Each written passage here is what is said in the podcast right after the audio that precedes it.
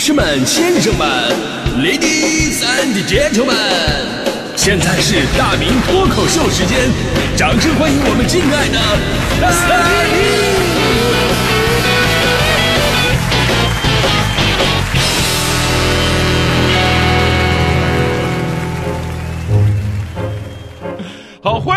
到今天的大明脱口秀，我是大明啊。现在大家伙对健康啊，真的是越来越看重了，当然也非常科学啊。不仅是成年人，你看对未成年人的身材管理都已经提上日程了。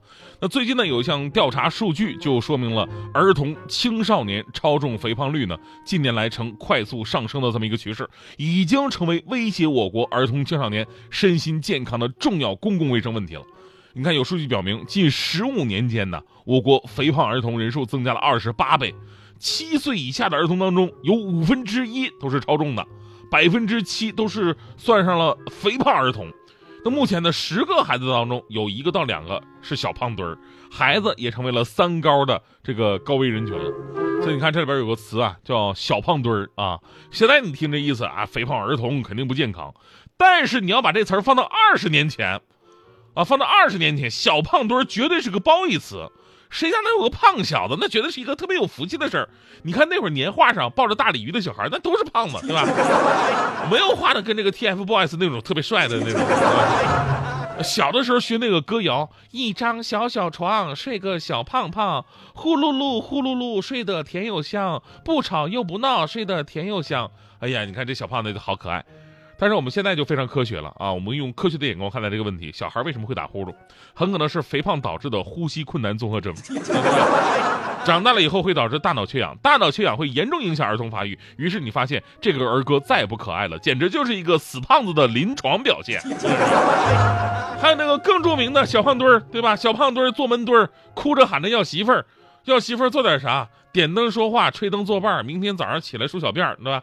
一首充满童真的歌谣。把小胖子这个群体仿佛写的特别的可爱，但仔细想一想，你会觉得这个群体其实特别的猥琐。我那时候我就搞不懂啊，我那时候就意识到这个问题了，为什么小胖子就得哭着喊着要媳妇儿？我要那玩意儿干什么？对吧？我们就不能有点出息，搞玩具什么的吗？直到我长大了，我才发现这个歌谣伟大的前瞻性，胖子确实不好找对象。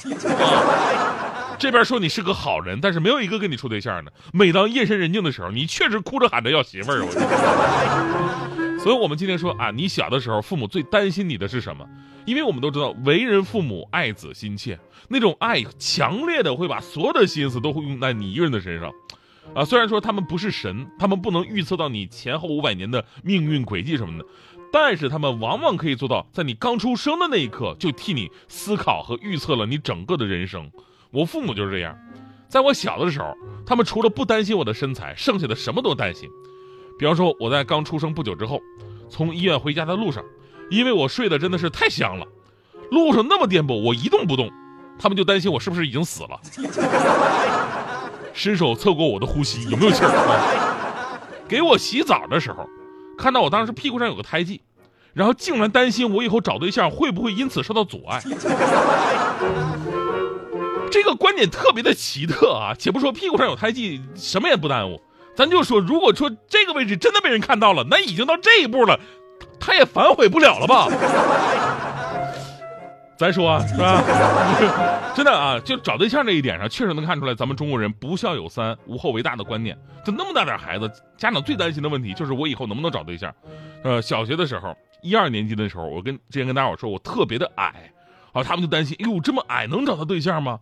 让我拼命的去练篮球，原因很简单，因为打篮球的都高，所以这里边你现在来看是一个逻辑悖论在里边的，那就是打篮球为什么长得高？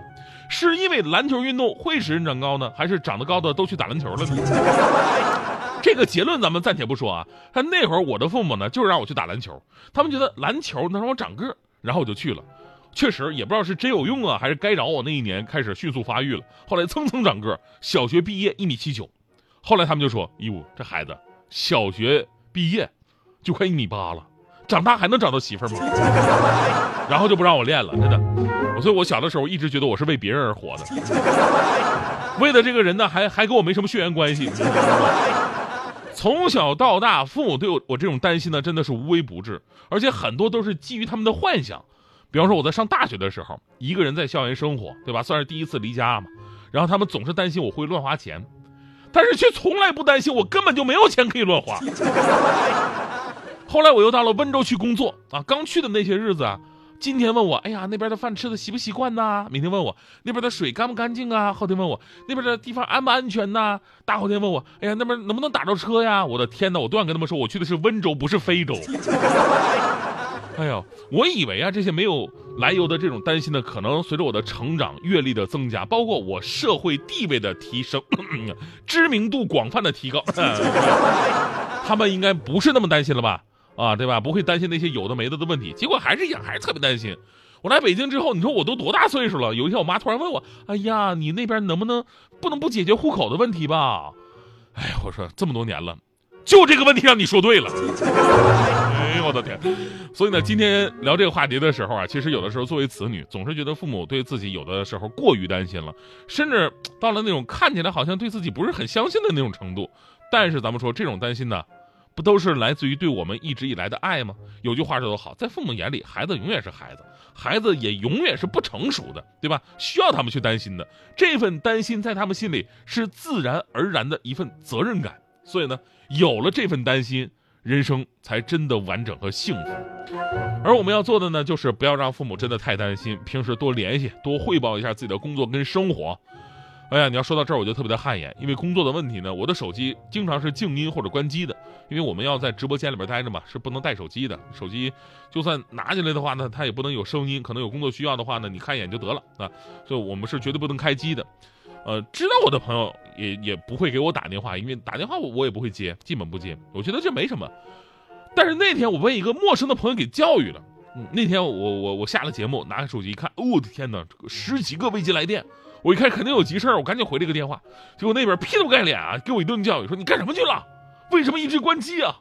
我都打了一个上午了啊！你一个人在外地，你不知道随时保持电话畅通吗？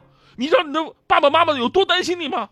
当时啊，我真的是我被他教育的哑口无言。我我觉得我确实我这种做法有欠考虑。我说你你大哥你说的对，谢谢提醒。那大哥你你有什么重要的事吗？嗯，大哥说了说那什么我我是顺丰的。你有个快递到付，你赶紧的痛快过来。